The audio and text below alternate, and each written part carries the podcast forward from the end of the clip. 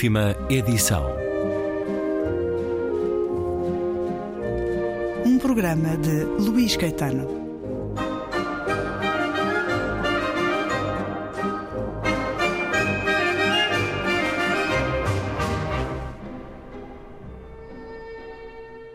Regresso à conversa com a escritora brasileira Giovanna Madalosso, autora do romance Sweet Tóquio, com a chancela Tinta da China. É um livro também cheio da força, da tensão erotizada, da relação de duas mulheres.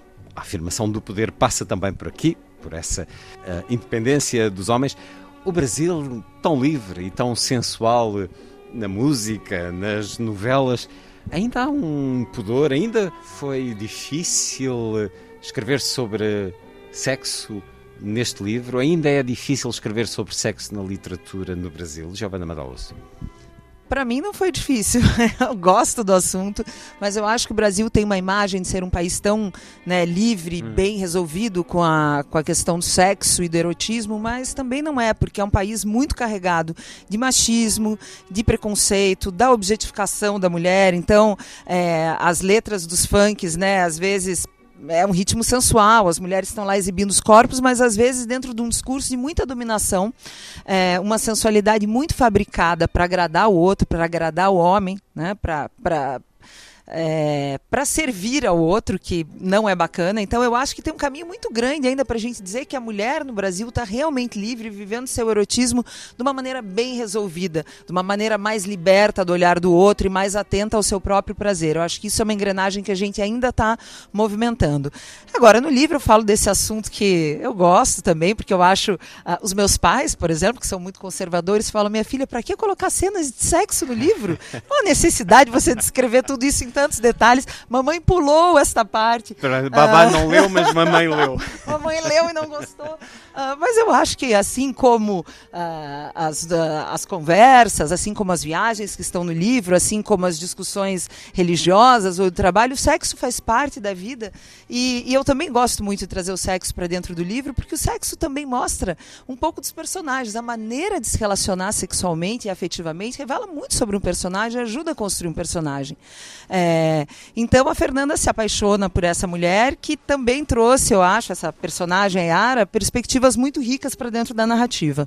Este é um livro, Giovanna Madaloso, em que se afirma o seu nome. O livro foi recebido de forma muito positiva por leitores, pela crítica um livro que quis trabalhar com a experiência, referiu agora viagens eh, que fez. Até onde é que foi essa vontade de experienciar partes, momentos, eh, estruturas do livro?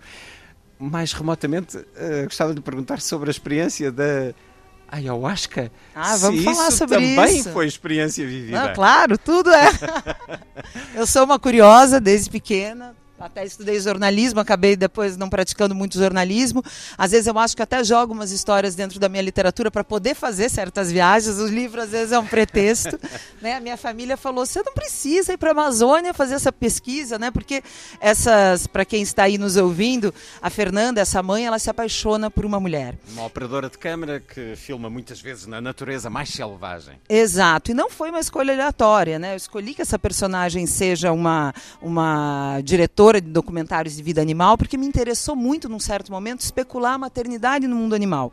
Então eu estava pensando, nossa, o que, que é aquilo que é intrínseco à maternidade, né, que vem para a gente na hora de parir, essa, essa maternagem natural, intrínseca à mulher, e o que, que é construído socialmente, né, em termos de expectativa.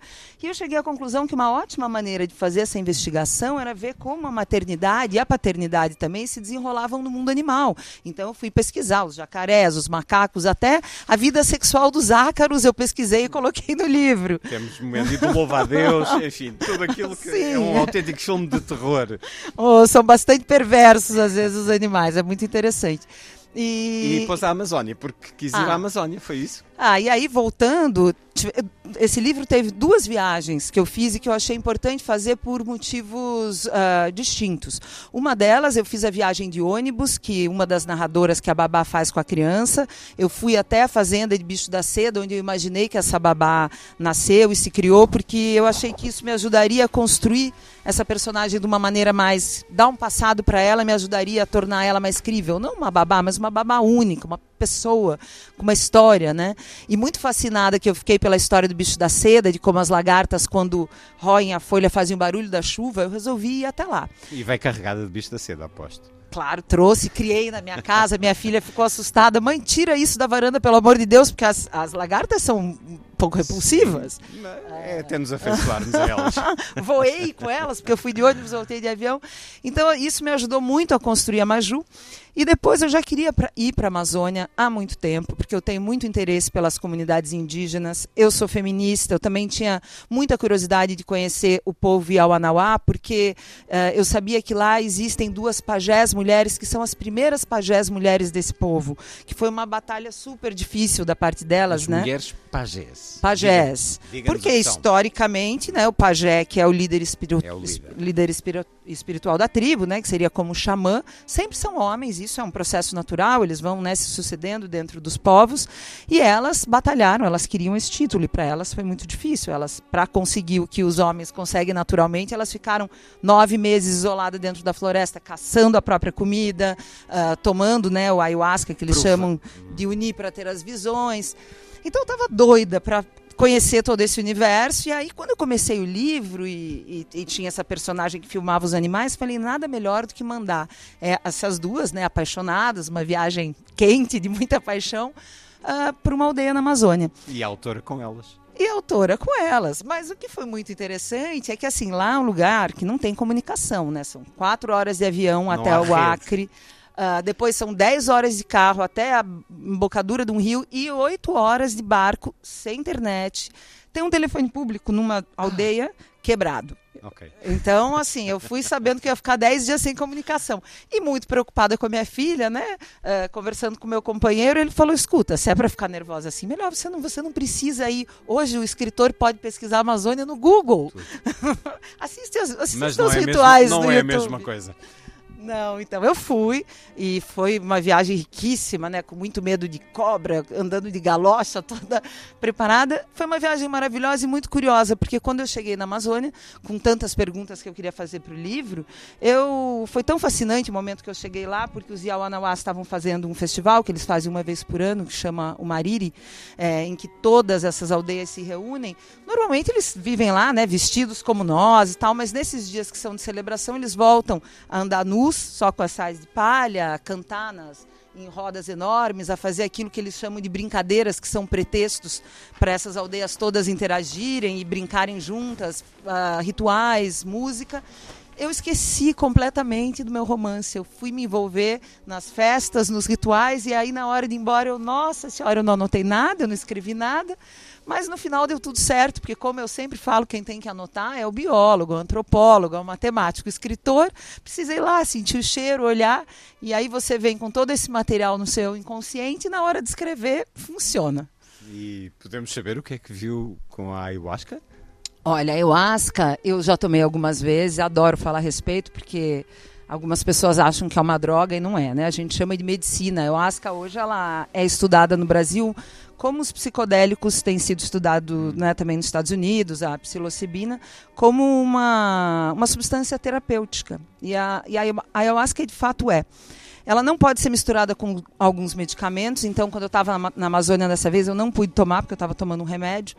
Porém, eu já tomei ayahuasca algumas vezes no Brasil, em cerimônias eh, diversas, de vários tipos.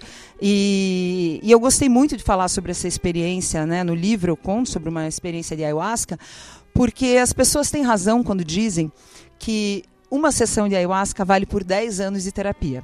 Eu posso dizer isso de cadeira, dizer isso de divã, porque faço psicanálise desde os 20 anos de idade. E uma sessão dessa, às vezes é muito forte, às vezes envolve você chora, às vezes se confronta com fantasmas e medos que você nem imaginava, mas também te dá chaves para você perceber coisas que às vezes muito simples, geralmente muito óbvias, que a gente não consegue enxergar no dia a dia, e a ayahuasca te mostra, te aponta uh, essas coisas que às vezes são muito transformadoras. Então é, é, uma, é, é uma substância, né? é um cipó e uma folha. É, essa, esse chá é uma mistura maravilhosa. E a esta hora os terapeutas estão a querer ilegalizar a ayahuasca em todo lado, porque lhes tira trabalho. Sweet Tóquio de Giovanna Madalosso, a afirmação de uma escritora que passou pelo jornalismo, pelo roteirismo, o seu trabalho essencialmente atual. Participou nos últimos tempos no projeto Inumeráveis, escrevendo o obituário de pessoas que morreram com Covid-19 no Brasil. Fala-nos um pouco dessa experiência. Olha, quando começou a pandemia, fiquei né, muito assustada, muito impactada, como todo mundo. E, uma, e, e aí eu sempre quero. A maneira que eu consigo né, lidar com essas coisas que me angustiam é escrevendo. É o que eu sei fazer para não ficar doida. E um amigo meu, que é um artista, que trabalha muito com questão da comunicação entre as pessoas, me ligou e falou assim: Giovana, eu tenho uma, uma proposta para você, eu tô com uma ideia. Vamos obituar todas as vítimas de coronavírus no Brasil. Eu falei: você tá doido, Edson? Porque assim, na época a gente achava que iam morrer 50 mil pessoas, né? Ao o Brasil. Dia, ao dia de hoje, 604 mil mortos. 604 mil? É. Terrível, né? Nunca imaginaríamos Brutal. uma coisa dessa. Brutal. E quando o Edson me falou isso, eu falei: Olha, Edson, mas você quer mesmo fazer? Acha que vai dar certo? Ele falou: Vai, vamos dar um jeito de fazer. Eu falei: Olha, então acho que o único jeito que a gente pode fazer isso é fazer um questionário que essas família das vítimas responda e depois a gente sobe tudo isso online. Ele queria também fazer um, um memorial físico tal. E ele falou: Olha, eu não, para mim o, o, o, não funciona fazer dessa maneira, porque eu estou interessado no, na cura. Então eu quero que um jornalista voluntário, vamos montar uma rede de jornalistas voluntários e vamos ouvir essas famílias enlutadas, porque eu acredito que quando alguém conta a história e cria uma narrativa para alguém que foi embora, essa pessoa também está sendo amparada e também está se curando. Então, a partir daí, a gente começou esse trabalho que eu acho muito bonito, assim, me emociona até hoje quando eu falo disso, que foi ouvir essas pessoas. Uh, da minha parte, eu fiz. Eu achei nesse ponto da minha vida que eu já tinha escrito tudo que podia existir, né? Porque eu fui redatora publicitária, eu uh, roteirista de série de TV, eh, então escrevi slogan, até nome de esmalte eu já dei, discursos de casamento, livro, conto, peça de teatro, e de repente eu me vi com o desafio de escrever uh, um manual de redação de obituários para essa equipe de jornalismo, para a gente coordenar como falar com as pessoas e como contar essas histórias da maneira mais bonita. Porque o que eu descobri, ouvindo a família das vítimas, né, é que todo ser humano carrega uma história muito particular e muito bonita, assim. A nossa equipe ainda está trabalhando nisso. É, eu é fiquei... possível acedermos a esses textos? Estão na internet? Eles estão. É, é uma página muito impactante porque aparece em ordem alfabética todas essas pessoas obituadas e são muitas. Então, assim, só com a letra A você fica ali muito tempo Esmagado. sentindo aquela quantidade. Projeto inumeráveis. Se pesquisarmos, encontramos. Sim. E, e, por fim, que eu acho interessante colocar, eu acabei cuidando dentro do projeto das, dos obituários indígenas, porque os obituários indígenas eles passaram por uma situação muito difícil na Amazônia. Né? Essas pessoas não receberam assistência, não receberam máscaras, não tinham hospitais. Então foi muito triste assim a quantidade de pessoas que, que se perdeu nessas comunidades. Tem esperança que um dia não muito longe, quem foi responsável por isto, por um número tão vasto, tão desnecessário, seja devidamente julgado e condenado? Eu tenho esperança, eu espero que seja o quanto antes, porque se a gente não tiver justiça nesse sentido, a gente corre o risco de seguir com aquilo que eu acho, sim, que foi o genocídio, não só na pandemia, mas também no Brasil está em curso também uma, um genocídio indígena, né, porque a gente tem a Amazônia sendo destruída, uh, garimpeiros e madeireiros entrando nas terras e dizimando mesmo as comunidades que estão lá. Então, cada dia que a gente passa sem fazer justiça e organizar, Olha aí, para ressaltar esse ponto. A cada dia que a gente passa vivendo esses resultados né, do, causados pela negligência do governo, uh, a gente perde mais vidas. É uma sociedade doente em diferentes níveis, aquela que também encontramos na Suite Tóquio. Uh, sei que depois desses vários géneros de escrita, literários uh, e não só, que enumerou ainda há pouco, tem vontade de escrever poesia ou de publicar poesia eu escrevo poesia, mas eu me considero uma poeta medíocre. Ainda tenho que comer muita farinha, é um termo que a gente fala no Brasil, né? Ainda tenho que ter muita quilometragem, eu acho, para publicar um livro de poesias. Mas é um gênero que eu admiro, que eu amo e eu espero que eu consiga chegar lá um dia. E no seu celular, tem algum poema que nos possa ler? Ah, acho que talvez eu possa encontrar. Vamos Vamos. Sim? Encontrou, que bom, vamos a isso. Quer nos falar um pouco dele? Das Quero. circunstâncias? Eu quero contar para vocês que quando a pandemia começou, né, eu moro em São Paulo e eu achei que estava muito tensa a cidade, né, uma cidade que a gente não tem muito lugar público para ir. E eu falei, acho que eu vou passar é, esse começo de pandemia. Acabei ficando quatro meses na casa dos meus pais em Curitiba. E foi uma volta né, para casa dos meus pais, depois de vinte e poucos anos, levando a minha, minha filha junto. E esse poema nasceu desse reencontro e dessa convivência com o casal. Vamos a esse momento. Sala de estar. Volto para a casa dos meus pais 20 anos depois. Minha mãe, uma matriosca, a tinta descascando, larga e estranha, portando dentro as mulheres que conheci. Meu pai no canto da sala, o couro todo craquelado, os pés gastando o tapete. Me olho no espelho. Tampouco sou cômoda nova. Perdi o brilho. Nas minhas gavetas tudo se mistura. Às vezes não acho palavras, nomes de atores, cidades, datas de nascimento. Sentamos à meia luz. Meu pai range, minha mãe estala os nós. Tiro xícaras das minhas portas. Como vocês andam? O que têm feito? O presente é pó caindo na madeira. Minha mãe prefere o acúmulo dos anos, poeira espessa para lambuzar os dedos.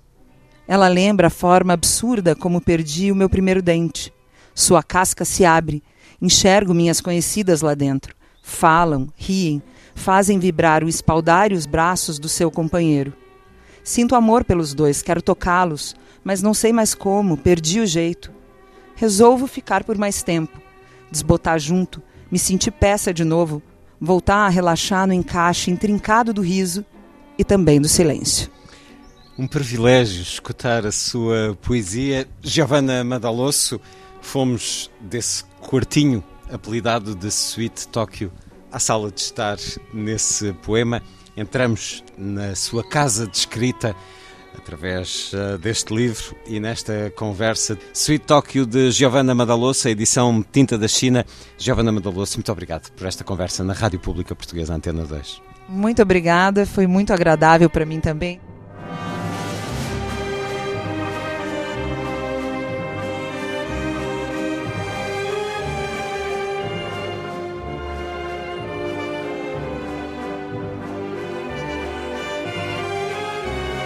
Última edição.